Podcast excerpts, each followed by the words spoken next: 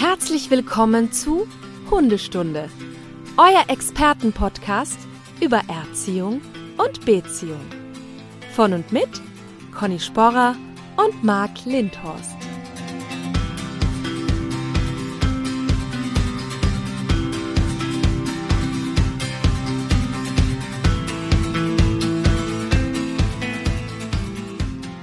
Schönen guten Morgen, Marc. Wunderschönen guten Morgen. Hallo. Ich finde das immer gut. Ich warte ja manchmal extra, Ja, dass du mal die Begrüßung Ja. anfängst. Und dann denke ich immer, ich kann das nicht mehr aushalten. Will ich auch schon was sagen. das ist ja gut. Ja. Wie man sieht, also wir sehen uns ja, scheint bei dir auch die Sonne. Na, Das ist eine optische Täuschung tatsächlich. Okay. Heute ist es Ja. bewölkt, aber es ist okay so. Ja. Aber ist doch nicht schlecht, oder? Ist ja auch bald ein nicht gesetzlicher Feiertag mal wieder in Deutschland. der, der hier auch eingeführt wurde, aber In, Öst in Österreich ja auch. In- auch. in Österreich ist heute Feiertag. Heute Mhm. an unserem Aufnahmetag. In, in Deutschland auch? Das ist ja kein offizieller Feiertag in dem Sinne. Was ist denn für ein Feiertag? Ja, der, demnächst ist der ja erst. Nein, nein, heute der, der, ist Feiertag in Österreich. Ach so, was bei euch gefeiert wird, weiß ich nicht. Ja, Also ich habe ich hab hier stehen, genau, Nationalfeiertag in Österreich So im ist es. Kalender. So Aber ich weiß nicht, was da bei euch gefeiert wird. ja, dass es Österreich gibt halt. Ach so. Ach so, die Geburtsstunde eures, eures Landes. Hm. So. Na gut, das lassen wir mal weg. Nein, ich meine natürlich diesen super Feiertag, der, wo es noch nicht mal frei für gibt. Halloween. Halloween. Ach, Halloween. Oh Gott, war das der Witz, den du dir jetzt aufgehoben hast für heute? Äh, na, es ist nur, nein, es ist nur der Teaser. Ist schon nicht schlecht, oder? Ja. Also, ich nicht finde es ja deswegen nur so halb lustig, weil wir ja heute eine Veranstaltung haben, die Halloween heißt. Ja. Nein, Conny. Ja, tatsächlich. Als wenn ich diese Brücke dir gebaut hätte, über die du jetzt hier rüberstreiten kannst. Ja, aber an, und Was- am, was Ausstrahlungs am Ausstrahlungstag, Marc, ist es ja. Ja. schon einfach Schnee von vorgestern. Im wahrsten Sinne des Ach, Wortes. Ja. Ach ja, stimmt. Naja, aber dann wissen wir für nächstes Jahr Bescheid. Ja, wir haben ist ja einen, wahrscheinlich auch wieder. wir haben auf jeden Fall einen Charity-Spenden-Event veranstaltet, wo unsere Kundinnen und Kunden mit ihren Hunden kommen, ein paar Aufgaben lösen, tolle Preise gewinnen können, ein Halloween-Fotoshooting machen können und so weiter und so weiter. Und wir hoffen halt, äh, dass viele kommen, dass wir viele Spenden akquirieren. Aber es schaut gut aus. Und die Spenden gehen dann an wen? an ein rumänisches Tierheim in Lugos in Rumänien, das ich selbst damals mit Ellen besucht habe.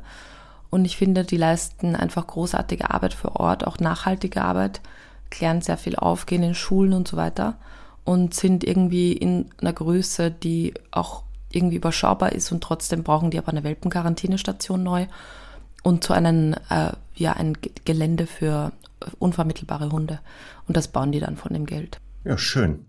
Da kann man aber auch so spenden, wenn man jetzt nicht bei Halloween Kann dabei war, oder? gerne. Garantiert, ne? Kann man da auch Free spenden. Emily heißt das Tierheim. A-M-E-L-Y. Free Sehr Emily. gut. Genau. Und liegt, wo war das? In Rumänien, ne? Ja, Genau. Also nicht im Lieblingsland der Hunde. Weißt du, was das Lieblingsland der Hunde übrigens ist? Man denkt jetzt natürlich sofort an Kaukasien. Belgien. Ah, Belgien. So, haben wir das auch hinter uns? Hm. Zack. Guck, kann ich schon eine Sache wieder abstreichen hier. Kaukasien ist gar kein Land, ne? Das ist, glaube ich, eine Region.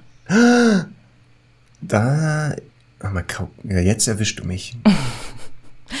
Aber es gibt doch kaukasische Hunde. Es gibt sogar. kaukasischen Ovtchaka. Ja. Und es- Wo wir ja schon mitten im Thema sind eigentlich heute.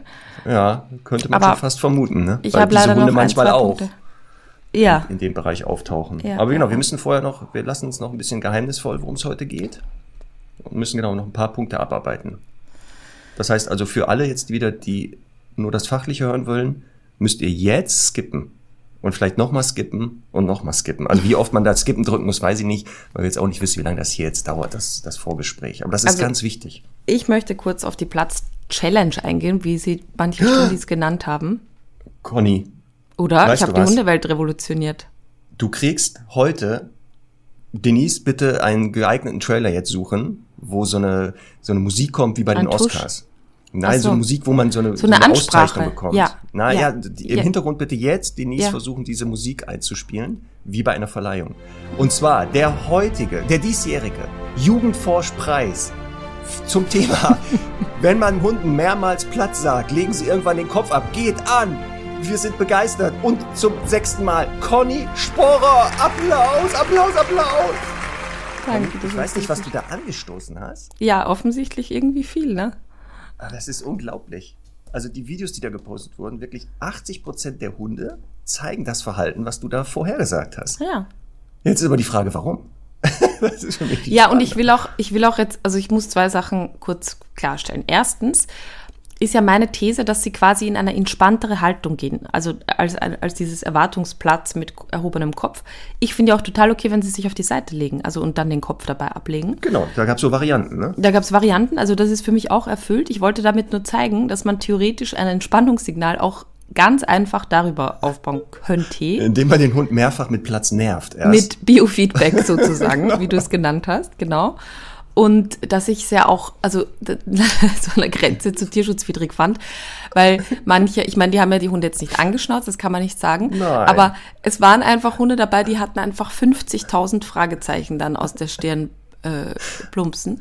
Und ja. dann muss man den Hund auch nicht weiter nerven damit, weil ne, man, man hat so richtig gesehen, dass die sich echt bemüht haben, aber echt gesagt, okay, vor allem, was ich spannend fand, die Hunde, die es gut gekonnt haben, die konnten gut Platz, aber das waren nicht so die typischen Hunde, die 15 andere Tricks können. Und ich habe so den Eindruck, die Hunde, die viele Tricks können, die spulen dann erstmal alle Tricks ab und sagen, meinst du das, meinst du das, meinst du das, genau. meinst du das? Ja. Und sind dann halt irgendwie so am Ende des Lateins, weil sie sagen, okay, das ist nichts aus meinem Repertoire, aber es haben ja tatsächlich sehr, sehr viele gemacht. Genau.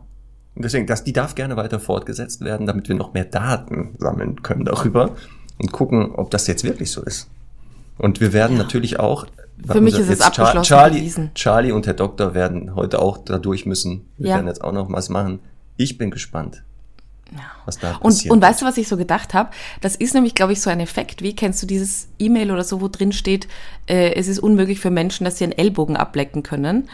Und wo dann irgendwie am nächsten Punkt steht, äh, du versuchst gerade deinen Ellbogen äh, abzulecken. Äh, so. Und genauso irgendwie kommt mir das auch vor, dass halt jeder so ein zwingendes Bedürfnis hat, das bei seinem Hund ja. zu testen. Verstehe ich aber auch total.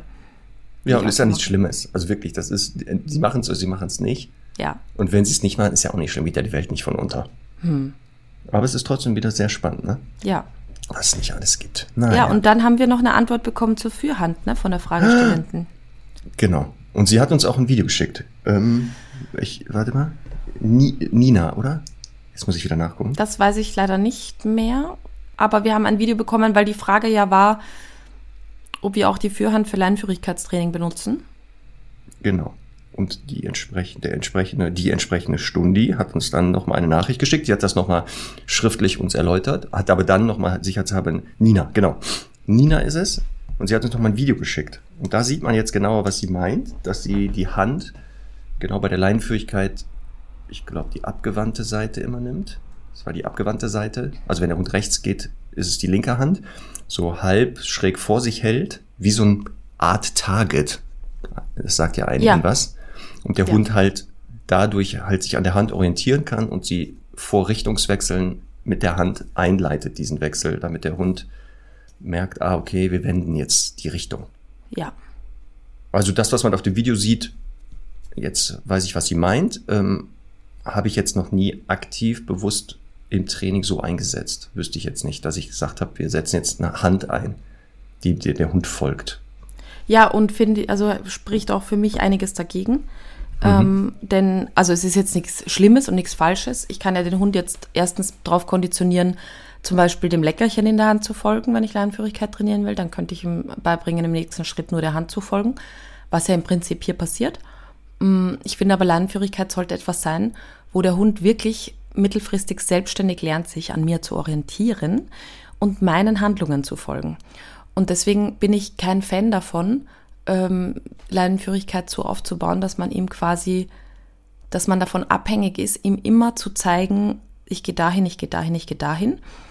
Wir haben ja, wenn wir Leinführigkeit trainieren, zum Beispiel kündigen wir ja anfanglich den Richtungswechsel auch mit so einem Zungeschnalzen oder den Namen des Hundes genau. sagen an, ja. weil es einfach unfair wäre, quasi einfach so die Richtung zu ändern. Und wenn der Hund dann folgt, dann gibt's auch mal aus der Tasche eine Belohnung natürlich. Ähm, und dann bringen wir ihn weiter, also sagen wir weiter nochmal Fuß und klopfen von mir aus auf dem Oberschenkel. Aber das sind Dinge, die dann eben äh, mittelfristig auf jeden Fall wegfallen sollten. Denn es ist ja nicht die Idee, bei Leinenführigkeit zu sagen, Fuß, Stopp, links, rechts, ne, sondern im Prinzip den Hund sehr selbstständig eben den, den Menschen folgen zu lassen. Und deswegen bin ich jetzt eben nicht überzeugt, es so aufzubauen, aber es ist ja keineswegs falsch. Es hat ja, es gibt ja viele Wege, die nach Rom führen. Ähm, mein Anspruch ist nur immer, dass ich dem Hund von, also so schnell wie möglich, so früh wie möglich beibringe, sich wirklich an mir zu orientieren und eben, wenn ich stehen bleibe, auch stehen zu bleiben und nicht erst, wenn ich ihm Stopp sagen muss, weil das führt halt für mich wieder dazu, dass der Hund wieder ein bisschen mehr äh, abtaucht und selbstständiger werden kann und ich ihm dann wieder mehr sagen muss, bleib bei mir, schau mich an, geh links, geh rechts und so weiter. So sehe ich das auch. Ich ja? ja? so setze ich das ja auch um. Also so wenig Hilfsmittel wie möglich, mhm. nur die nötigsten. Und deswegen sehe ich auch diese Fürhand. Also wenn das so aufgebaut wird, wie gesagt, auf dem Video sieht man, der Hund ist da nicht groß gestresst und so ähm, kann man so aufbauen, ist nicht verkehrt. Kann sogar bei einigen Hunden sinnvoll sein als Übergangslösung, als ja. Einstieg oder sowas. Und vielleicht auch bei einigen Hunden, für die ist das wirklich so viel effektiver und leichter. Ähm, und da sieht man halt genau, viele Wege führen nach Rom.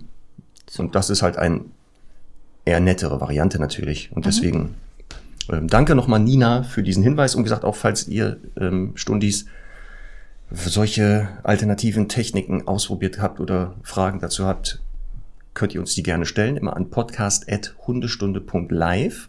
Gut wäre halt bewegte Bilder, weil das immer in der Beschreibung auch für uns, wir Knoten manchmal im Gehirn erzeugt. Mhm. Wir beide dann uns da immer, ich kann, ich weiß, was wir dann machen, in dem Moment, wo wir es lesen.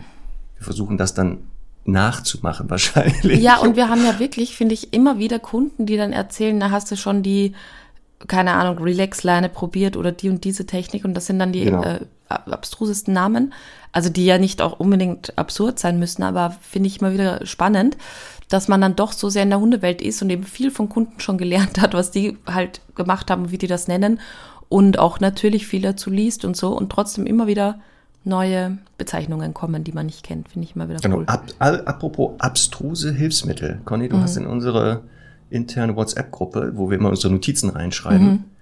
eine Notiz geschrieben, Stimmungshalsband. Mhm. Was ist das denn? Was ist das jetzt schon wieder?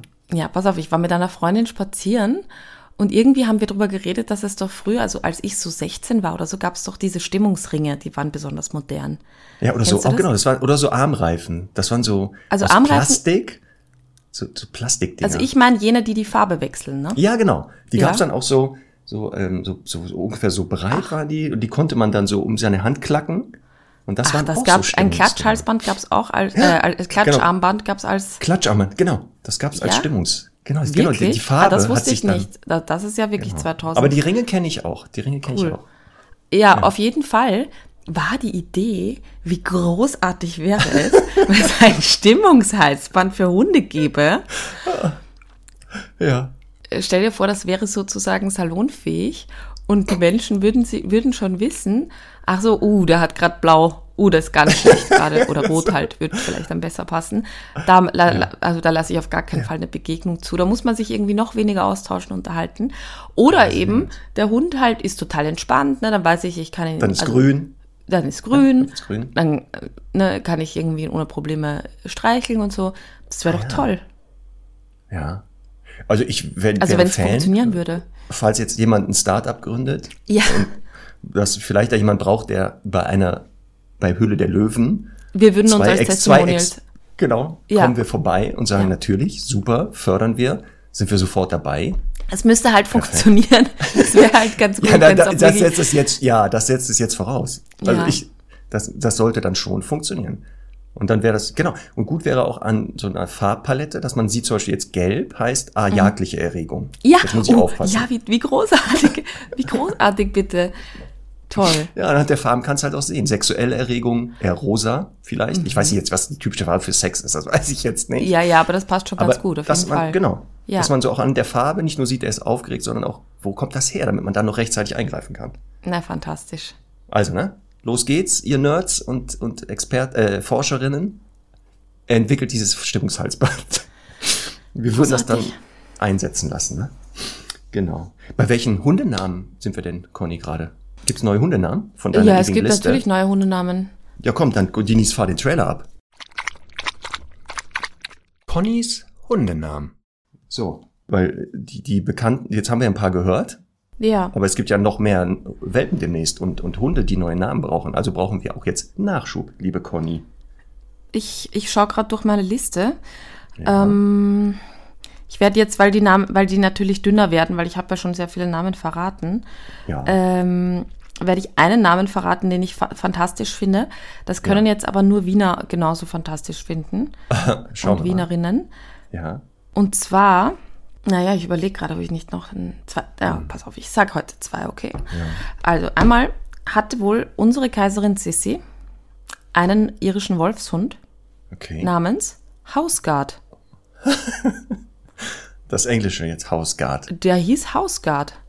Und ich finde, In den Filmen, aber in den Filmen mit Sissy, Kommt die immer gerne vor. auch über Weihnachten, sehe ich nie irischen nee, Wolfshund. ich auch nicht, aber das ist geschichtlich also bewiesen. Und Das kann aber sein, als sie damals äh, die Aufnahmen gemacht haben mit Sissy, als sie ja gelebt hat, haben sie ja diesen Film, also es ist ja wie eine Doku, der Film, der da gemacht wurde, ja, dass sie vielleicht irgendwie, der, da war der irische Wolfshund gerade, weiß ich nicht, im, im Pflegesch, im, in jedem Hundesalon. also der, als der Film gemacht wurde, war die Sissi längst unter der Erde. Aber das gut. kann nicht sein. Im Film sehe ich die doch. Hallo. Die läuft doch da rum mit dem Franz. Das ist Romy Schneider. Also pass auf. Okay, also Hausguard finde ich irgendwie witzig zu sagen, ich habe einen Hund, der ja heißt wie der Hund von Sissi. So, Ja. und ein, zweiter Name eben für alle Wienerinnen und Wiener. Ich würde einen, ich glaube einen kleinen Hund, tendenziell, aber muss nicht sein, Coco-Taxi nennen. Coco Taxi. Ja. Und zwar ist Coco Taxi, ich glaube, das heißt in der, in der Fachsprache ein Tag eines Graffiti-Sprayers oder einer Okay. Graffiti-Sprayerin oder einer Gruppe von Graffiti-Sprayern, äh, die so. wirklich an, an jeder zweiten Ecke in Wien irgendwo ein Graffiti haben. Und dann finde Ach ich so. das so lustig, wenn man irgendwie so sagt, okay, also das ist der Coco-Taxi und so. Und, ähm, und so vom Gefühl her, der Hund hat halt an jeder Ecke markiert. Ja, aber die Gefahr ist natürlich auch, dass der Hund jetzt strafrechtlich belangt wird, weil er ja seine Tags überall hinterlassen hat, Coco Taxi. Das wird teuer. Ja, Also gut, das das, wird für muss den man Hund sich teuer, halt das Ihnen überlegen, wie, auf welches Eis Ja. man sich da begibt, natürlich. Ja. Ich kenne nur Jolie Taxi, das Lied, aber deswegen dachte ich jetzt gerade. Das Coco kenn ich nicht. kenn ich ja. Aber Coco Taxi kennt man in Wien ähm, an, von sehr vielen Stellen. Naja, Werde ich, werde ich für dich, wenn ich das nächste Mal irgendwo vorbeikomme, wo Coco Taxi Sehr steht, gerne. Ja. würde ich fotografieren. Ja, das finde ich gut. Coco Taxi. Vielleicht auch mit dem passenden Hund drunter. ja. Das wäre ja gut. Coco Taxi unter Coco Taxi. Vielleicht gibt's den ja auch schon. ja, vielleicht weiß gibt's ihn schon. Wer weiß das, ne? Und die Pet Shop Boys, weißt du, was die nämlich wollten? I Want a Dog. Das ist mein Song für die Playlist heute. Ach. Pet Shop Boys, I Want a Dog. Tatsächlich gibt's von den Pet Shop Boys. Ja. einen- Ja. Na gut, Pet Shop Boys allein geht ja irgendwie schon für die Playlist, ne? Ähm, äh, dass die kein, dass die nicht viele mehr Lieder mit, mit Tieren haben, bei dem Namen, hat mich eh gewundert. Ja. Also, das habe ich auch nicht verstanden. So, mein Song für die Playlist ist von der Band Chumbawamba, die man ja auch kennt, von einem Ah. anderen. One-Hit-Wonder. Ja. Und das Lied heißt Bad Dog, passend zum Ah, heutigen perfekt. Sehr gut. Das war meine Überleitung, Conny. Thema. Ja, voilà. Perfekt, als wenn, als wenn du von dem Besten gelernt hättest dabei. Denn heute geht's, liebe Stundis, also jetzt die, die geskippt haben, jetzt aufhören zu skippen, werden wir uns heute mit dem Thema beschäftigen, äh, der Oberbegriff gefährliche Hunde. Immer wieder haben wir Hunde im Training, die ähm, als gefährliche Hunde eingestuft wurden.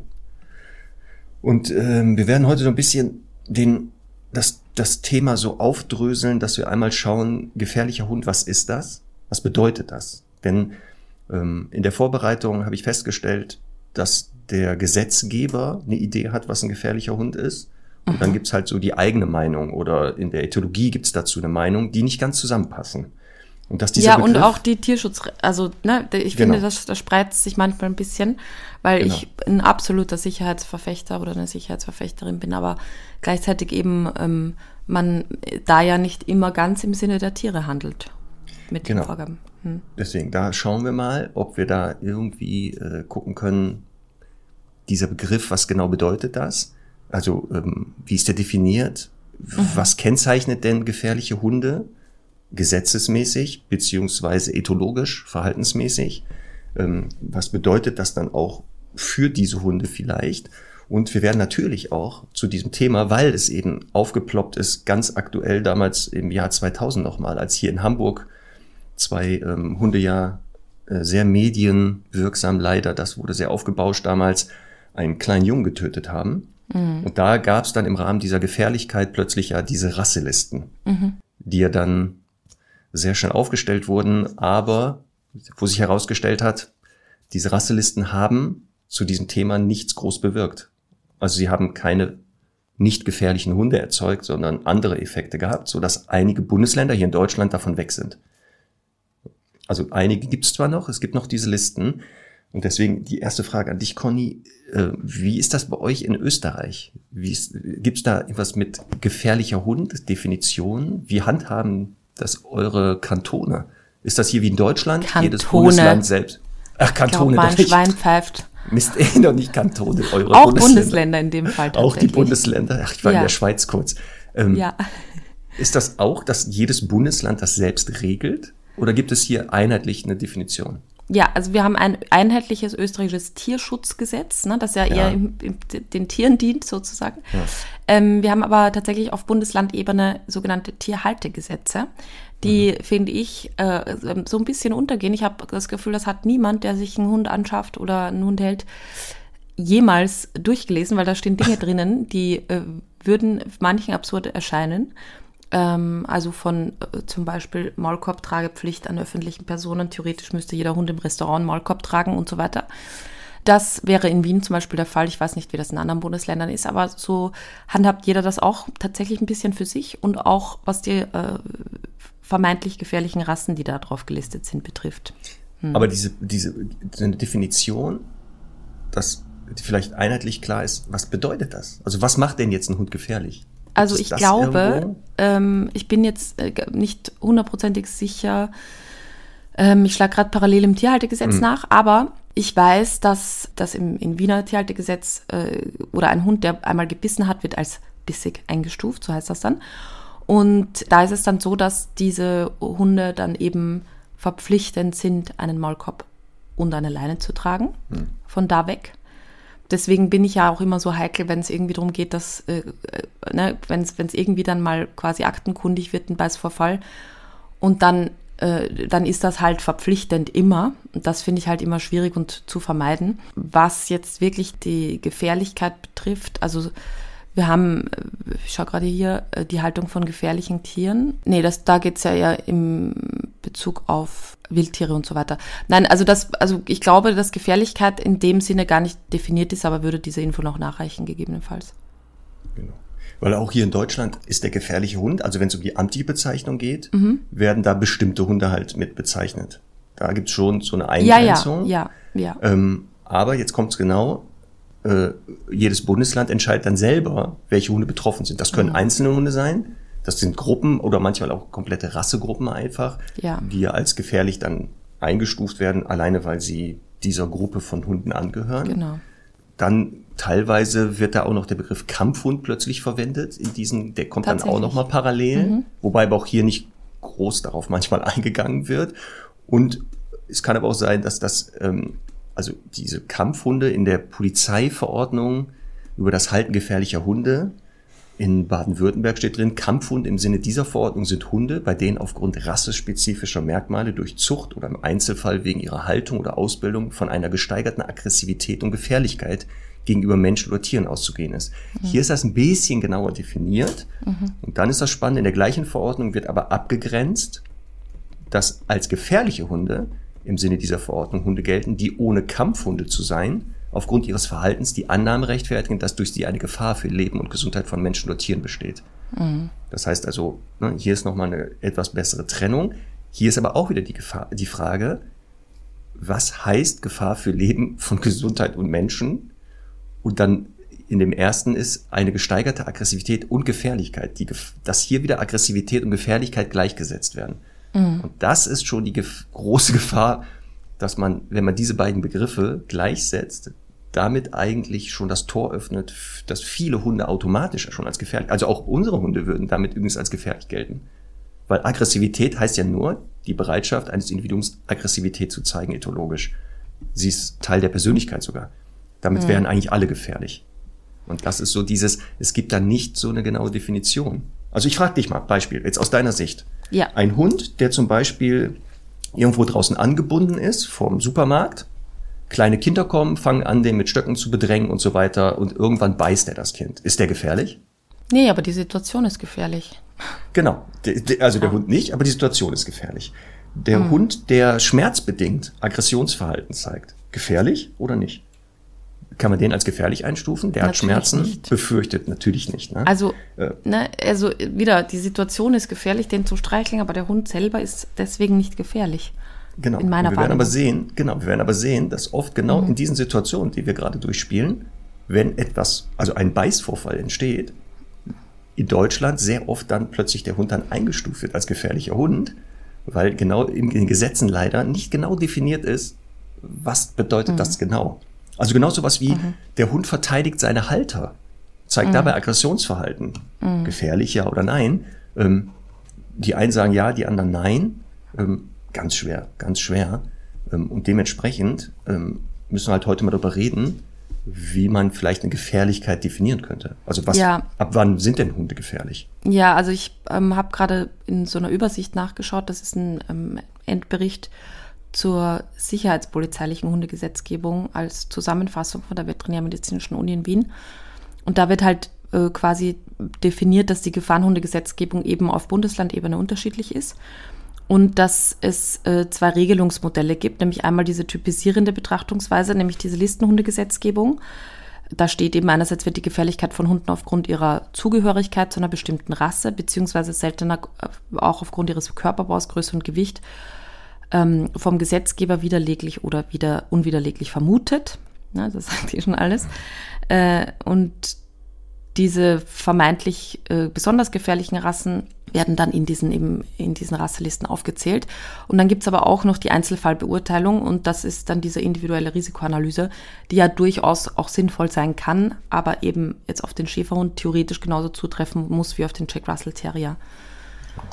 Also ich kann ja mal kurz ähm, hier Schleswig-Holstein, ähm, die haben halt auch in ihrer Hundeverordnung das Gesetz über das Halten von Hunden, in Paragraph 7 geht es da zum Thema gefährliche Hunde. Da steht drin, dass ein Hund entweder einen Menschen gebissen hat, und jetzt aufpassen mit der Einschränkung aber, sofern dies nicht zur Verteidigung anlässlich einer strafbaren Handlung ist, das würde die Polizeihunde nämlich betreffen. Das hat man reingeschrieben, weil sonst könnte die Polizei oder so ihre Schutzhunde nicht mehr einsetzen, weil die Ja, aber Moment, wenn das so da drinnen steht und ich Ja. sage jetzt mal ähm, zum Beispiel, ich werde überfallen und mein Hund beißt den, den über, Überfaller. dann ist er genau, dann ist er nicht per Definition hier gefährlich, weil er hat ja, du wirst überfallen, das ist eine strafbare Handlung und so hat dich dann verteidigt. Dann ist er nicht als gefährlich einzustufen. Und wenn ich aber, also quasi als zivile Person in einen Supermarkt gehe, einen Kaufhausdetektiv, äh, nicht De- Detektiv, einen Kaufhausdieb beobachte, der etwas Ja. eben stiehlt, und ich schicke meinen Hund dann da, daraufhin los, ist das ja eine strafbare Dann- Handlung. Vielleicht geht's ja, genau, jetzt müsste ein Stundi, der ein bisschen Rechtswissen hat, vielleicht mal ein bisschen studiert hat, das wäre jetzt natürlich spannend. Die Frage ist nur, wie kommt dein Hund mit ins Kaufhaus? Das ist schon die erste Frage. ja, Das sagen, wir, das ist ein, sagen wir, das ist ein Assistenzhund, ein Therapiehund. Wartet vor, der wartet vorne und in dem Moment, wo der abhauen will, lasse ich den Hund los. Also, das kann ja nicht sein, aber ich finde es echt sehr schwammig formuliert, wenn das so ist. Genau. Oder der Hund beißt einen Menschen aus elementaren Selbsterhaltungstrieb. Und das wäre halt schmerzbedingt, fühlt sich bedroht oder sowas. Also Ah, das, Das- ist auch, das würde das, das steht da drin. Das würde sein, dann wäre er auch nicht gefährlich. Das wäre noch in Ordnung. aber da steht elementarer Selbsterhaltungstrieb. Ja, genau. Jetzt müssen wir überlegen, was Okay, ist der elementare okay. Ja, das finde ich Gibt's aber schon ein auch bisschen- einen nicht elementaren? Also wenn der Mensch volle Kanne auf den Hund einprügelt aus Nichts und der Hund sich dann wehrt, dann okay, verstehe.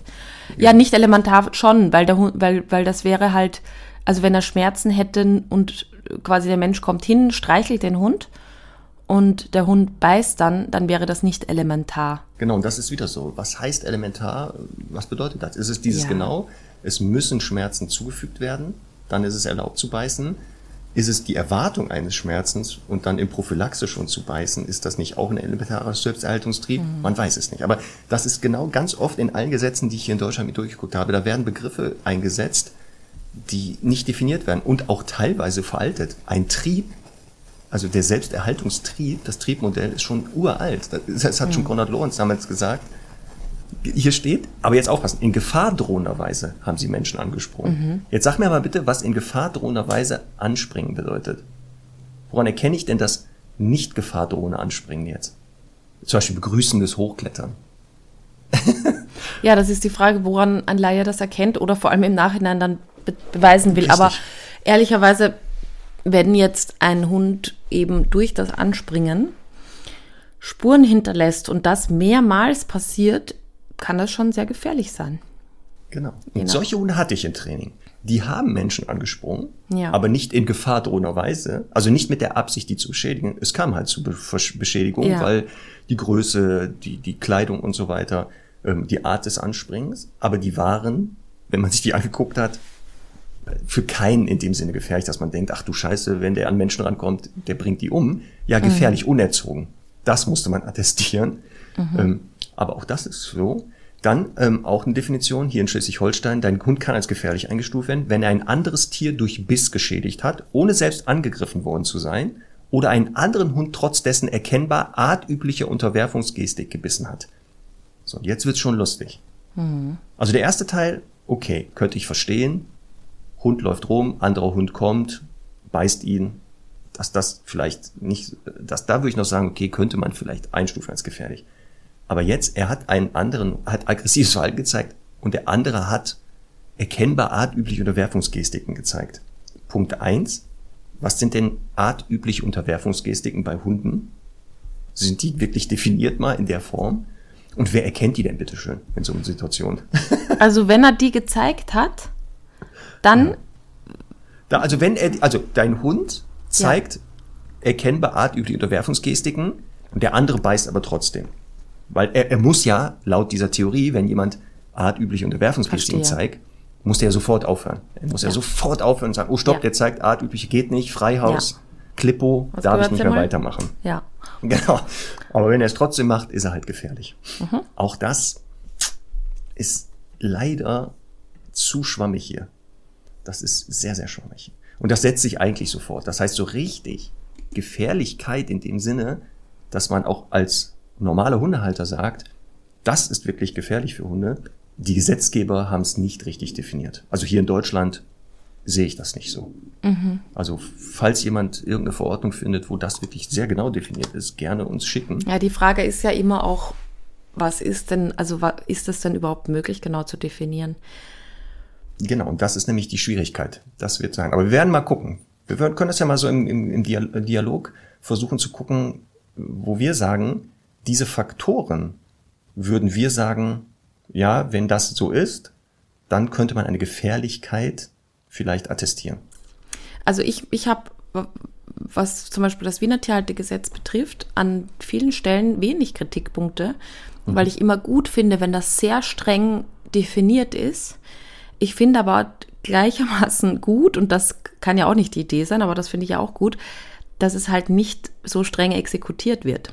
Also laut dem Wiener Tierhaltegesetz, wie gesagt, zum Beispiel müsste man eben an einem Ort, wo viele Menschen zusammenkommen, den Hund mit Maulkorb und Leine führen oder in, einem, in jedem Aufzug oder so. Und ähm, ich finde eben das gut, dass das theoretisch so definiert ist, weil wenn ich einen Hund habe, von dem ähm, also hier Aggressionsverhalten ausgehen könnte, und zwar eben sehr wahrscheinlich ausgehen könnte, dann finde ich einfach wichtig, dass es irgendwo dann auch geahndet werden könnte, wenn es eben dazu kommt. Ähm, dass dadurch, dass es aber halt eben nicht so streng exekutiert wird, finde ich, dass das jeder so ein bisschen halt auch für sich selber entscheiden kann, weiß aber, ich kriege aber ein Problem, wenn es jetzt wirklich zu einem, zu einem Beißvorfall kommt. Und deswegen finde ich das eigentlich nicht so schlecht. Reden wir dann auch über, über die Rassen, die ähm, da gelistet sind. Ich habe nämlich eine Ja. tolle Aufstellung ähm, von, all, von allen Hunden, die in Österreich auf den Listen sind, also in den verschiedenen Bundesländern und auch allen deutschen Bundesländern. Ja. Und da sind ja schon interessante ähm, Differenzen zu sehen, finde ich. Ja, weil das Spannende ist ja auch, dass in den Verordnungen, Gesetzestexten oder so, wo diese Listen auftauchen, ähm, die Hunde, die in den Beißstatistiken, wir müssen das ja trennen, gar nicht existieren. Die ja wirklich in den oberen Rängen sehr oft auftauchen. Die tauchen aber komischerweise in diesen Rassenlisten selten auf. Das macht ja schon, das zeigt ja schon, dass hier vielleicht nicht genau geguckt wurde, wenn man schon Listen erzeugt, ähm, dass man dann vielleicht auch mal an der Wirklichkeit, an der Statistik überprüft, äh, tauchen denn diese vermeintlich gefährlichen Hunde, die wir da suggerieren, tauchen die denn auch wirklich immer öfter auf da? Weil dann könnte man ja sagen, okay, weil die immer öfter im Beiß auffällig sind, sind die gefährlicher. Aber ich kann dir da einfach auch wieder sagen, das ist ja auch in gewisser Weise ein Politikum, denn ähm, mhm. wir wissen ja nicht, also zum Beispiel in Wien ist es so, und das kritisiere ich auch stark, also ich bin ja für, sogar für ein Zucht- und Halteverbot mancher Rassen, also auch der mhm. einschlägigen Rassen. Ähm, das habe ich ja hier auch schon öfter erzählt, aber eben aus folgendem Grund, nicht weil die Rasse so schlimm ist, sondern in Wien ist es jetzt, also die, die Verordnung, also macht es dir quasi so unbequem, einen solchen Hund zu halten, dass es die vielleicht nicht mehr in der Häufigkeit gibt. Also die wollen quasi im Prinzip mittelfristig, und das ist auch wirklich wortwörtlich von der damaligen Tierschutzstadträtin so bestätigt worden, die wollen ja das einfach sehr, sehr unschmackhaft machen, solche Hunde zu halten. Und das wiederum hat natürlich schon auch Auswirkungen auf die Anzahl der Beißvorfälle. Und äh, ich glaube, dass es eben insgesamt leider sehr wenig mit den Rassen selbst zu tun hat, sondern mit einfach der, ähm, dem äh, Klientel, die diese Hunde halten. So, und das ist es nämlich. Durch ein Zuchtverbot passiert was, dass dann, es wird ja trotzdem weiter werden diese Hunde erzeugt. Und jetzt halt illegal, noch mehr illegal als vorher. Und jetzt ist gar keine Kontrolle und irgendwelche Mechanismen sind da noch möglich. Ja, aber Deswegen, wenn du das Tier, wenn du das Halteverbot hast, dann ist jeder Hund, so wie es ja in Bayern oft der Fall ist, ja, kannst du deswegen. den Hund nicht halten, egal ob er jetzt, weil das ist ja zum Beispiel in Wien gab es ein Zuchtverbot äh, für eben gewisse, gewisse Rassen.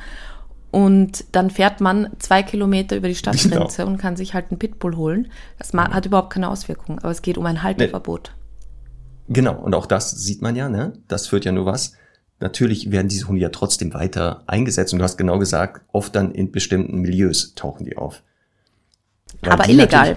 Aber illegal, ja, genau, ne? Man illegal. kann ja jetzt nicht sagen, okay, ich, ich verbiete jetzt, äh, ich meine, auch wenn der Vergleich hinkt, aber du kannst ja nicht sagen, ich, äh, ich, ich kann Drogen und Schusswaffen nicht verbieten, weil es, sonst holen sich die Leute das ja, illegal. Ja, ich muss es ja, in irgendeiner Weise auch. Ähm, nee, nee, aber wir sehen genau, dass die Idee dahinter ja nicht funktioniert.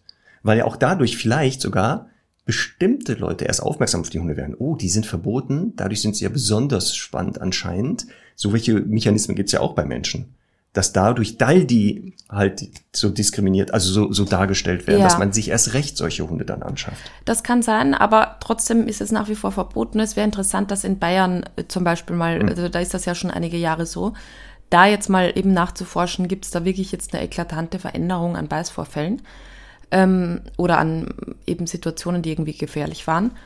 Wäre echt interessant. Ähm, ich, ich behaupte, dass natürlich werden die Hunde dadurch attraktiver, aber weiterhin ist es halt verboten, sie zu halten. Mhm. Ähm, und ich behaupte, dass eben ein, gewisse Milieus sich eben dann keinen deutschen Schäferhund nehmen oder keinen Labrador Retriever, sondern nur diese gefährlich aussehenden Rassen.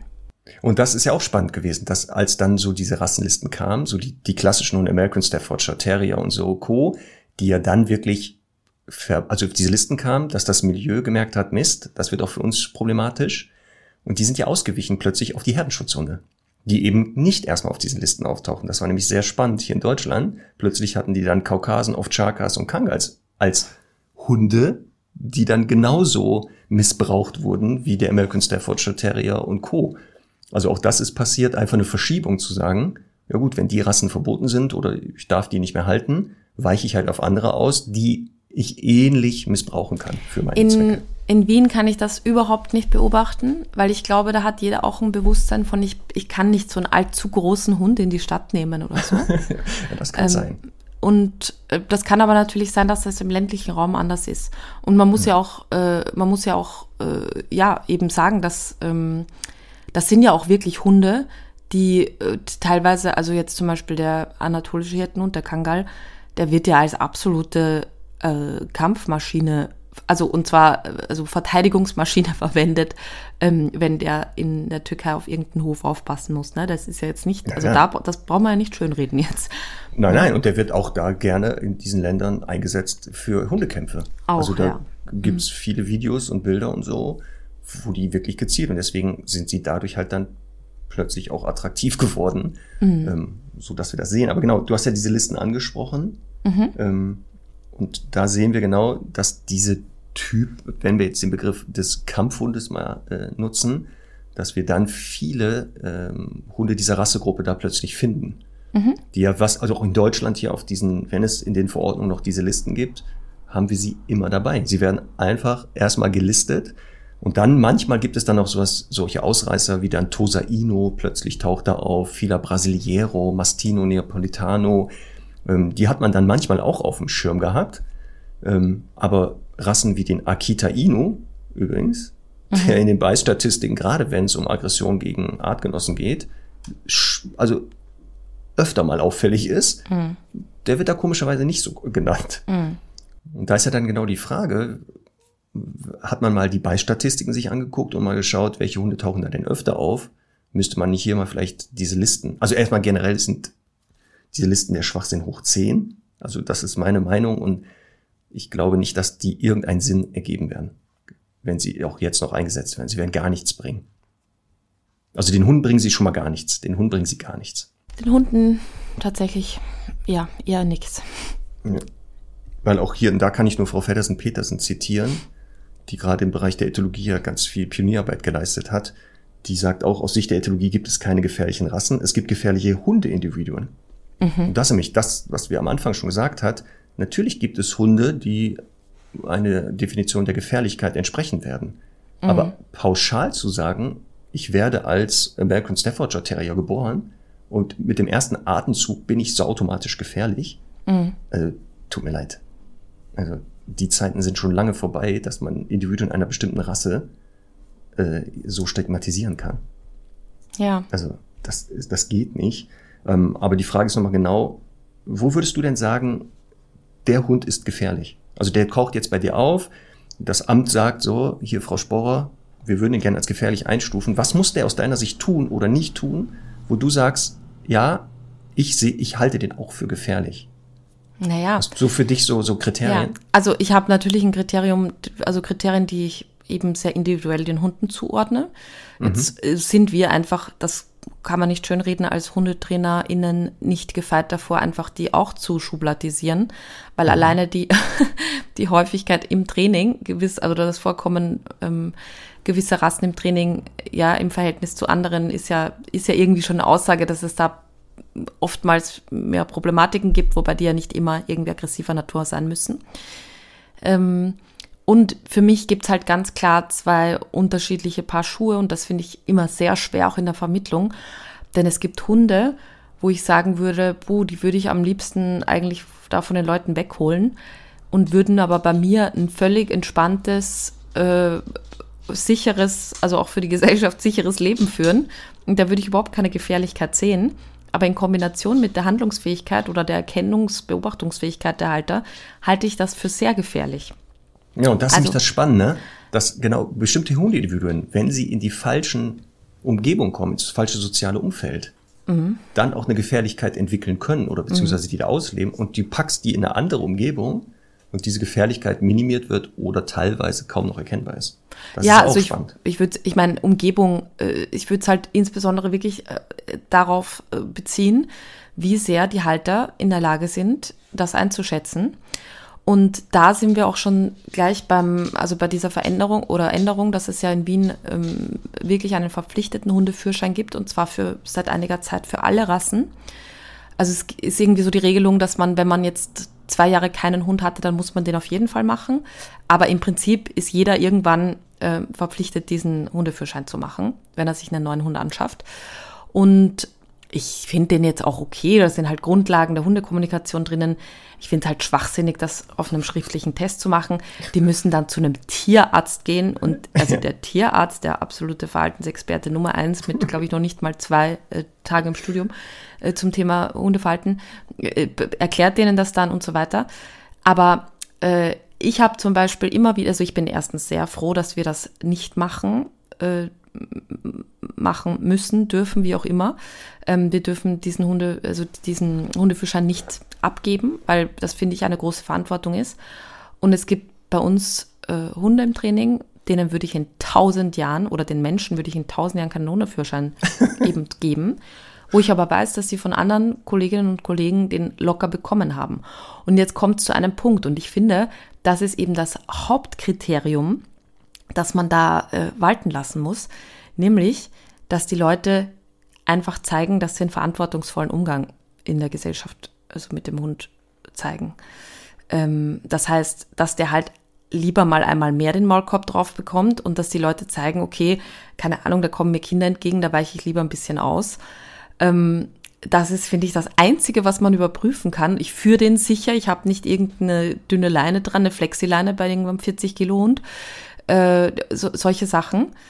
Also das ist, finde ich, das Hauptkriterium, weil ich kann ja eh nicht verlangen, dass die Leute dann auf einmal äh, super Verhaltensprofis werden. Also viele können das ja und ich behaupte auch, dass sehr viele Menschen das lernen können. Aber das würde ja bedeuten, dass jeder eine einjährige Schulung oder wirklich einen sehr intensiven Kurs mit sehr viel Prüfungen und Überprüfen machen muss, um überhaupt einen Hund zu halten. Und da wird es natürlich dann auch ein bisschen absurd, ne? Ja, hier in Deutschland gab es ja und gibt es immer noch die sogenannten Wesenstests, die mhm. dann angeordnet werden, halt um zum Beispiel eine Gefährlichkeit zu attestieren oder zu widerlegen. Mhm. Ich weiß nicht, gibt es sowas bei euch auch? Oder ist es dann dieser Hundeführerschein? Ja, das ist, also das gibt's auf freiwilliger Basis von gewissen Vereinen. Ähm, ich weiß nicht, ob, also es ist bei uns eher so, dass der Amtstierarzt den Hund in, im Fall eines Bisses zum Beispiel dann überprüfen muss, aber das, da geht's eher um gesundheitliche Aspekte. Also bei uns ist es eben so, dass ein Hund eigentlich aus welchem Grund auch immer, der gebissen hat, eben vor dem Gesetz als bissiger Hund gilt und äh, da im Prinzip alle Regeln gleich gelten. Was ich auch spannend finde übrigens, es mir gerade einfällt, ähm, ich habe einmal mit dem zuständigen Amt telefoniert, ich weiß aber nicht mehr in welchem Zusammenhang, und ähm, habe irgendwie hinterfragt, was es denn brauchen würde in Wien, dass ein Hund dem Halter weggenommen wird. Und das ist einerseits, ähm, wenn er eben mehrmals nicht zu dieser Hundeführerscheinprüfung antritt. Das ist einer der Gründe, warum ungefähr 70 Prozent der Hunde im Tierheim Listenhunde sind, leider. Ähm, und äh, der zweite Grund ist, wenn der Hund äh, schwere Körperverletzung quasi be be begeht. Und dann habe ich gefragt, was wäre denn schwere Körperverletzung? Habe ich dir schon mal spannend. erzählt? Nee. Also das wäre zum Beispiel Durchtrennen der Röhrenknochen. also okay. wenn er jetzt den Oberschenkel abbeißt, das wäre mhm. noch nicht schwer. Aber wenn er eben den Knochen durchbeißt, das also mhm. dann schon. Ähm, okay. Also zu, zu, zu ich, ich meine, ich finde es auch irgendwie ermutigend, weil ich habe nicht einen Kunden schon erlebt, der irgendwie kam und gesagt hat, also der sich da sehr Sorgen gemacht hat, ne, dass es da irgendwie einen ja. Prozess gibt oder so. Also das braucht dann schon unterm Strich halt sehr viel. Okay. Aber nochmal, jetzt zurück. Wo, mhm. wo, also wenn du jetzt die Aufgabe bekommst zu sagen, ich muss hier einen Hund beurteilen, Mhm. Und ab wann sagst du, ist der für dich gefährlich? Was macht den denn für dich gefährlich? Unabhängig jetzt, ob das wissenschaftlich belegbar oder validierbar, validierbar ist. Aber wo du sagst, das ist mein Kriterium. Für mich ich ist das wirklich der Punkt, eine sehr sage, spannende jetzt, Frage, die ich mir echt Weil einer, einer hat es ja schon gesagt und die finde ich gut und da bin ich genau deiner Meinung. Wenn ich sehe, dass der Halter keine Kontrolle über seinen Hund hat, den nicht einschätzen kann. Also dieses den, die, den, der kann den Hund nicht einschätzen und nicht mehr beeinflussen in bestimmten Situationen. Das halte ich für gefährlich.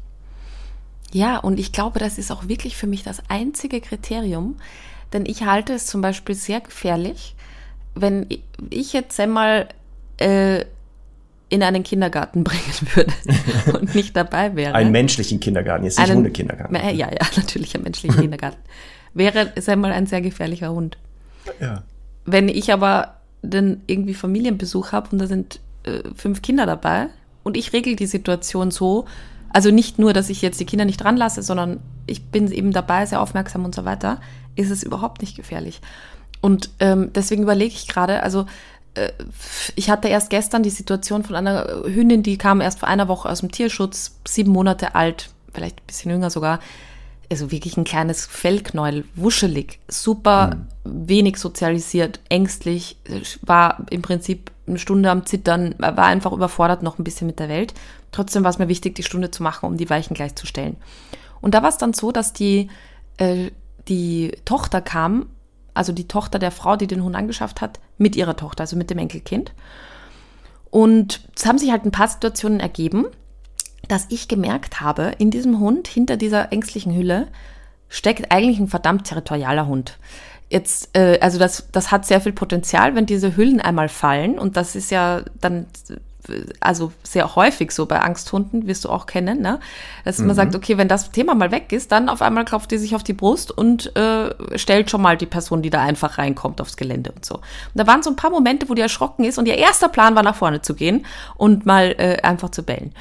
Und äh, dann habe ich auch gesehen, da war halt ein zweiter Hund und da habe ich gesehen, äh, mit dem war die nämlich entspannter und dass die sehr viele Ansätze hatte, den in der Dynamik zu stoppen. Und da habe ich gesagt, gut, dass wir das sehen, weil das ist für mich ein Indikator, dass eben nur weil der Hund jetzt das eine Kind kennt, beziehungsweise eben auch mit dem aufwächst, es kann einfach sein, dass trotzdem eben Territorialität und das Kind sich, wenn sie das Kind sich bewegt, im Garten läuft, Freunde dabei hat, die laufen, dass es da gefährlich wird. Und genau so habe ich das auch formuliert, ja. Und wir haben da wirklich einen flauschigen Hund noch mit, also der war alles andere als erwachsen und so. Und ich habe eben auch das Wort gefährlich erwähnt bei diesem kleinen äh, Junghund. Und äh, deswegen.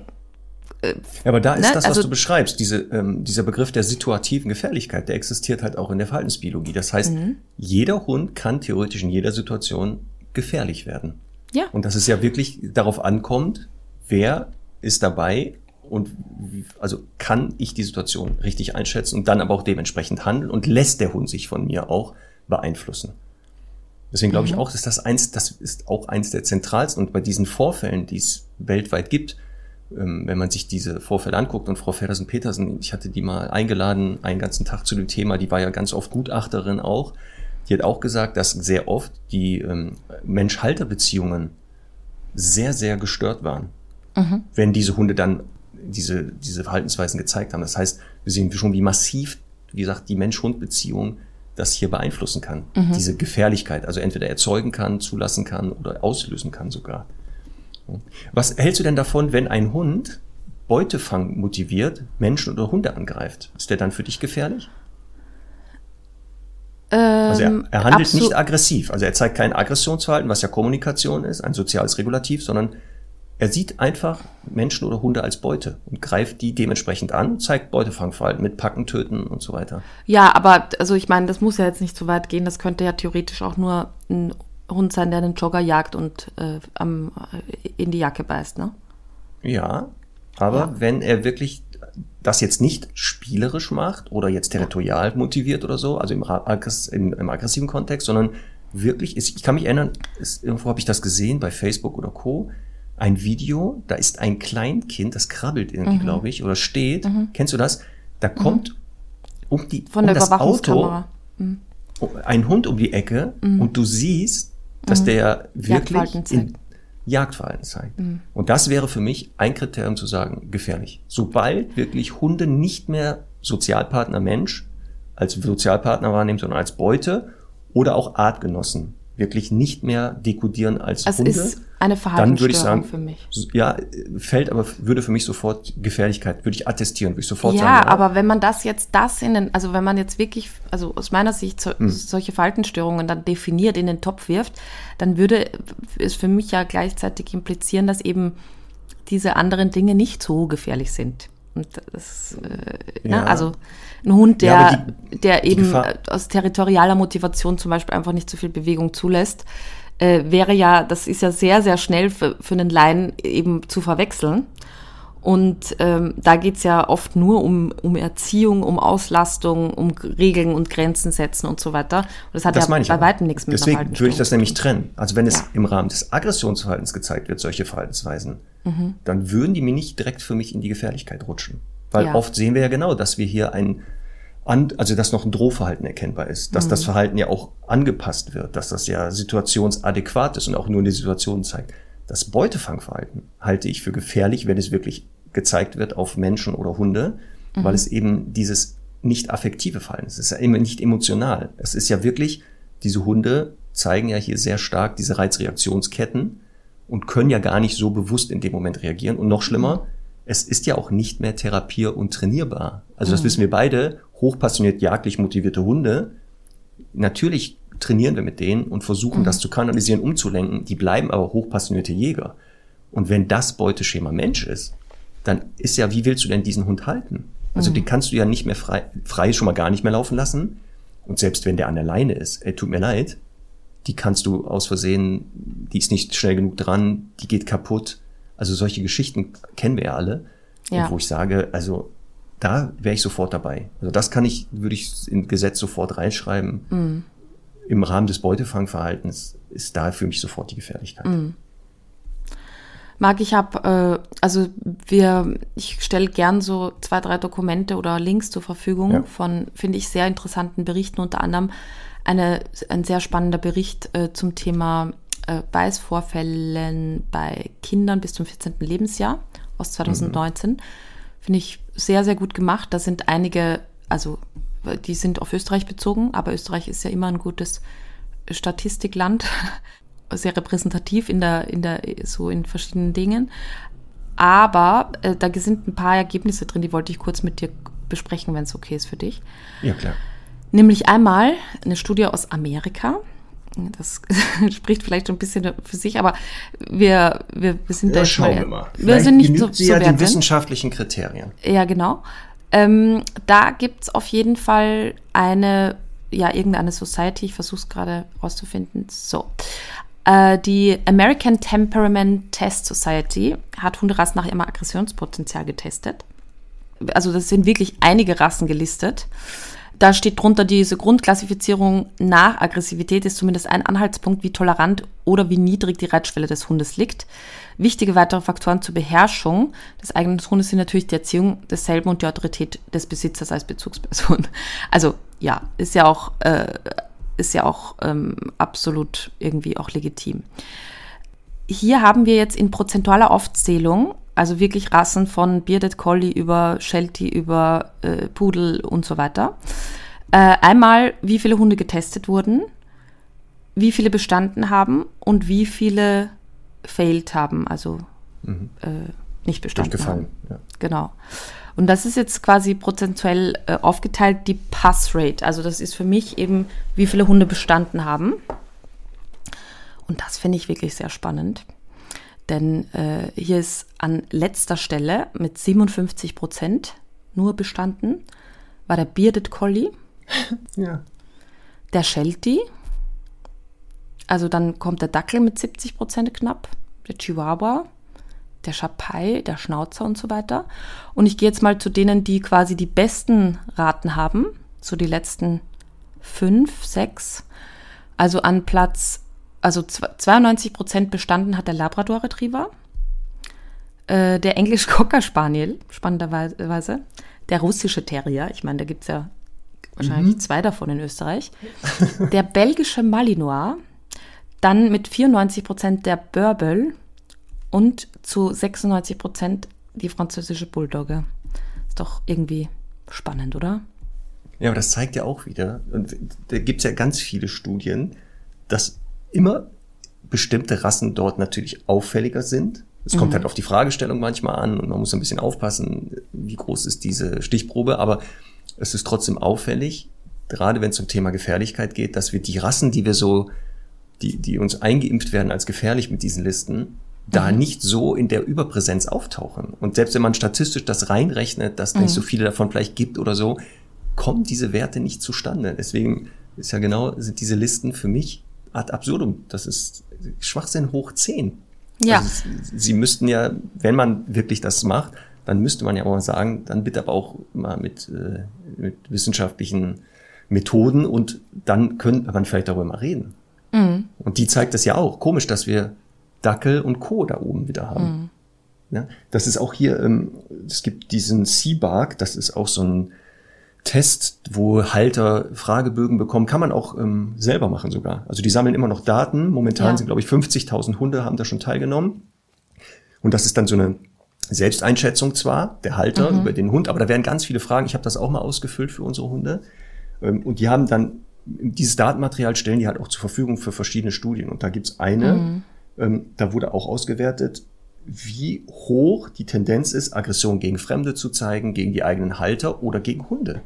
Und nach der Auswertung dieser 50.000 Fragebögen ist aufgefallen, dass Chihuahua und Zwergdackel im Bereich Aggression gegen fremde Menschen sehr auffällig hoch auftauchten. Also wieder diese kleinen Hunde, niedrig Cavalier King Charles Spaniel, Golden Retriever und der Siberian Husky. Ja, und so geht das dann weiter, auch Aggression gegen Hunde, Chihuahua, Dackel, Zwergschnauzer, Aggression gegen die eigenen Halter, Beagle, französische Bulldogge, Malteser, Shih Tzu. Wahnsinn. Also auffällig ist bei diesen Aus Studie in der Auswertung, dass die Kleinhunde hier höhere Werte erzielen als mittelgroße oder große Hunde. Mhm. Und aufpassen, das ist jetzt nicht, weil da vermehrt Kleinhundebesitzer teilgenommen haben. Das ist schon reingerechnet worden. ja. Ähm, und diese klassischen Hunde, die wir jetzt im Kopf hätten, tauchen da gar nicht in, den, in der Kategorie groß auf. Also sie erscheinen natürlich, aber sie sind statistisch zu vernachlässigen. Ja, aber das ist halt, also ich habe mich einmal mit dem ähm, oder mit dem mit dem äh, einem der äh, Ersteller dieser Studie auch unterhalten und er sagt halt, dass es wirklich sehr schwer ist, da vollständige Daten zu bekommen, weil halt die Eltern sehr sehr knausrig sozusagen sind mit Angaben, auch natürlich zum eigenen Schutz oder so. Ja. Ähm, bei dieser Studie zum Beispiel wurden 28 verschiedene Hunderassen verifiziert und äh, also bei 101 Fällen, 101 Fällen, das sind äh, quasi 47,5 Prozent aller Hundebisse, war es nicht möglich, die Rasse zu identifizieren. 16 Prozent davon, da handelt es sich um die eigenen Hunde und der Großteil der eben fehlenden Daten sind Hunde von Bekannten und Fremden. Und 75 Prozent der 111 bekannten Rassen können mit acht Hunderassen beschrieben werden. Und hier haben wir halt einen Beißanteil sozusagen, also da gab es Beißvorfälle 30 Prozent, 30,6 Prozent von Mischlingen. Das ist halt auch eine sehr große, ne, verhältnismäßig, egal wie, wie proportional das ist, das ist halt einfach eine, eine ja, größere Menge. Und dann kommt der Schäferhund, der Deutsche. Dann kommt der Golden Retriever tatsächlich, der Labrador Retriever und dann kommen kleinere Pinscher Terrier und äh, dann noch ein äh, ähm, Sennenhund, wobei da weiß man ja auch nicht, welcher das ist und dann der Dackel tatsächlich. Also ich finde es ähm, vielleicht, ne, wir sind ja eh schon so gegen Ende, aber re resümierend kann, kann man sagen, es gibt keine keine Es gibt keine gefährliche Rasse. Nee, Ja, kein- und das also ist, und Erkenntnisse. auch der Begriff gefährliche Rasse, wir sehen, wir hören das und das ist kaum möglich. Also nochmal, natürlich, es gibt tausend Chihuahuas, Dackel, Zwergschnauzer und Co., die total anders sind übrigens. Aber das zeigt ja genau, es gibt gefährliche Hundeindividuen. ja. In den falschen Händen kann ein Dackel dann auch gefährlich werden. In den falschen Händen kann ein Golden Retriever gefährlich werden. In den falschen Händen kann ein ähm, English Staffordshire Terrier gefährlich werden. Mhm. Also da glaube ich, sind wir uns eins. Aber zu, zu, zu postulieren, du wirst als Dackel geboren und das muss schon schief gehen oder als Zwergschnauzer, Mhm. das ist, glaube ich, nee, das kann nichts, also es bringt gar keinem was. Eine Sache, die ja auch manchmal dann herangezogen wird, ist die Beißkraft, ne? die so viel äh, irgendwie kommunizierte Beißkraft. Ähm, die wird halt äh, jetzt in dieser Studie, die ich da vor mir liegen habe, in PSI angegeben. Ähm, also ein PSI sind 0,07 Bar, das, falls man sich das dann deswegen besser vorstellen kann. Oder ein Bar sind 14,5 PSI. Sofort habe ich ein Gefühl dafür, wie viel das, wie, wie ja, das ich kann das anfühlt. deswegen sagen, weil ich, äh, wenn ich meinen Stand-Up-Pedal aufpumpen muss, dann weiß ich, wie viel Druck da rein muss. Ähm, ja, also pass auf. Da ist es nämlich so, dass zum Beispiel eben der Kangal, der anatolische Jettenhund, äh, hier die höchste Beißkraft wohl hat mit 743 PSI. Vergleichsweise aber zum Beispiel der Malinois, und wir kennen alle den Malinois, der im Ärmel hängt und dran bleibt, hat nur unter Anführungszeichen 195 PSI. Also das ist der letzte in der Liste, die hier getestet wurden. Man sagt auch eben, je größer der Hund, kann man einheitlich sagen, desto höher die Beißkraft. Ähm, also Hätte ich ist jetzt auch erwartet, ja, physikalisch. aber auch, auch da finde ich, ist halt, also, also wirklich, ob jetzt ein, ein Malinois einen Menschen mit 195 PSI verletzt oder ein Kangal, ist ja, also da wünsche ich mir dann wahrscheinlich eher den Kangal, damit es schnell geht. Das ist nicht lustig, Ja, aber du weißt, was Aber ich meine. Genau, es ist ja auch Ne? wieder kein Kriterium zu sagen, ah, größere Beißkraft, vielleicht deshalb. Ja, und der Jack Russell Terrier, der das Kind ins Gesicht beißt, also ach du Scheiße, ne? Das ist, äh, das, Ja. das ist mindestens gleich gefährlich, weil, weil das dann ja keinen Unterschied mehr macht. Genau. Ja, spannend ist das manchmal dann, wenn es zu Beißvorfällen gab, wohin die Hunde beißen. Auch da gibt es so ein paar Auswertungen. Und dass, wenn Menschen das Opfer waren, dass man anhand schon der, der Orte feststellen konnte, in den meisten Fällen, dass es halt Aggression war. Eben kein Beutefangverhalten. Denn Beute wird anders attackiert und anders verletzt als Sozialpartner gemaßregelt oder aggressiv angegangen. Das heißt, das ist schon mal auch, kann manchmal ein Kennzeichen sein, ne, dass die das, weil da manchmal auch die Frage war, warum zum Beispiel bei Postboten hier in Deutschland gab es so eine große Studie, die werden ja öfter mal gebissen. Und dann hat man halt geguckt, warum. Und die auffällig ist, dass die selten in die Hände gebissen werden. Obwohl die manchmal auch mit den Händen rumfuchteln oder sowas, sondern sehr oft so in die Hüften und ähm, so im, In im Rumpfbereich. ne? Ja? Und da waren sie, haben sie sich auch gefragt, aber warum nicht in die Hände? Vermutung ist, weil die wenig Angriffsfläche bieten, Hände. Und die Hüfte oder der Rumpf viel mehr Angriffsfläche. Also es ist eine größere Fläche, wo man, wenn man reinbeißt, Schau. erwischt man auf jeden Fall was. Ja, ja, ja, ja. Mhm. Und die ist auch also nicht so mobil wie die Hand. Die Hand ist schnell mal weggezogen, ne? So, und das ist es nämlich. Kann man Deswegen. besser fangen. Ja, spannend. Gut. Na, da könnten wir folgenweise drüber machen. Ähm, Deswegen. vielleicht abschließend hätte ich noch eine, eine, einen Wunsch an die Stundis. Ähm, eine Frage beschäftigt mich nämlich wirklich und vielleicht. oh, die, nächste Vol die nächste Studie. Na, pass auf, nein, nein, nein, äh, das, das, das können wir leider nicht so, so ausgemacht machen wie hier. Aber vielleicht kennt ja eine Stunde irgendeine Art von Ergebnissen dazu. Denn mich würde einfach interessieren, ob es eine Statistik gibt über Beißvorfälle und der Frage, ob der Hund von Welpenalter an bei der Familie lebt oder eben als erwachsener Hund eingezogen ist, beziehungsweise aus dem Tierheim kommt oder nicht. Aber im Prinzip reicht schon, ob Welpe oder erwachsener Hund. Leider gibt es bei dieser Studie dazu keine Ergebnisse, weil, wie gesagt, die Fragen, also die Antworten da immer sehr gering ausfallen. Aber es Ich wäre halt natürlich. mal mein Archiv. Es wäre natürlich, also insbesondere jetzt eben für auch das Ansehen an Tierschutzhunden. Ähm, ich behaupte ja, also ne, das ist ja so dieser Mythos, der sich einfach so hart hält, zu sagen, ja, man weiß nicht, was der Hund vorher erlebt hat und ich habe Kinder, ich möchte jetzt nicht. Und, und ich bin ja so dagegen, weil ich einfach wirklich überzeugt bin, dass es da keine Korrelation gibt und dass es eben wesentlich einfacher ist, einen erwachsenen Hund, der quasi fertig ist, einzuschätzen. Und letztlich auch, äh, je nachdem natürlich, wie, wie so die, die Grundlage war, aber wenn der jetzt, wenn das jetzt ein normaler Hund ist, der irgendwo gelebt hat und dann, keine Ahnung, jemand gestorben ist oder Scheidungsfall oder so, auch einfacher zu erziehen ist als ein Welpe, bei dem ich viel, viel mehr Erziehungsarbeit leisten muss und so weiter. Ähm, das wäre halt toll, wenn es da irgendwie eine, eine ja, Studie gäbe, die das irgendwie beschreibt. Vielleicht haben, finden wir jemanden. Oder einige, die sagen, ja, habe ich mal gelesen. Da gibt es irgendwie einen Hinweis von, wie alt ist der Hund bei Mhm. der Übernahme, beziehungsweise wenn es zu Beißvorfällen gab. Das wäre Ja. großartig. Ja, super. Ja, und dann auch mein Aufruf an die Stundis. Bitte Mhm. ähm, äh, definiert doch mal euren Begriff Gefährlichkeit. Wann sind denn Hunde aus eurer Sicht gefährlich? Ja. Was müssen die tun oder nicht tun, wo ihr sagt, würde ich als gefährlich einstufen? Bin ich sehr gespannt auf eure Einschätzungen. Super. Sehr gut.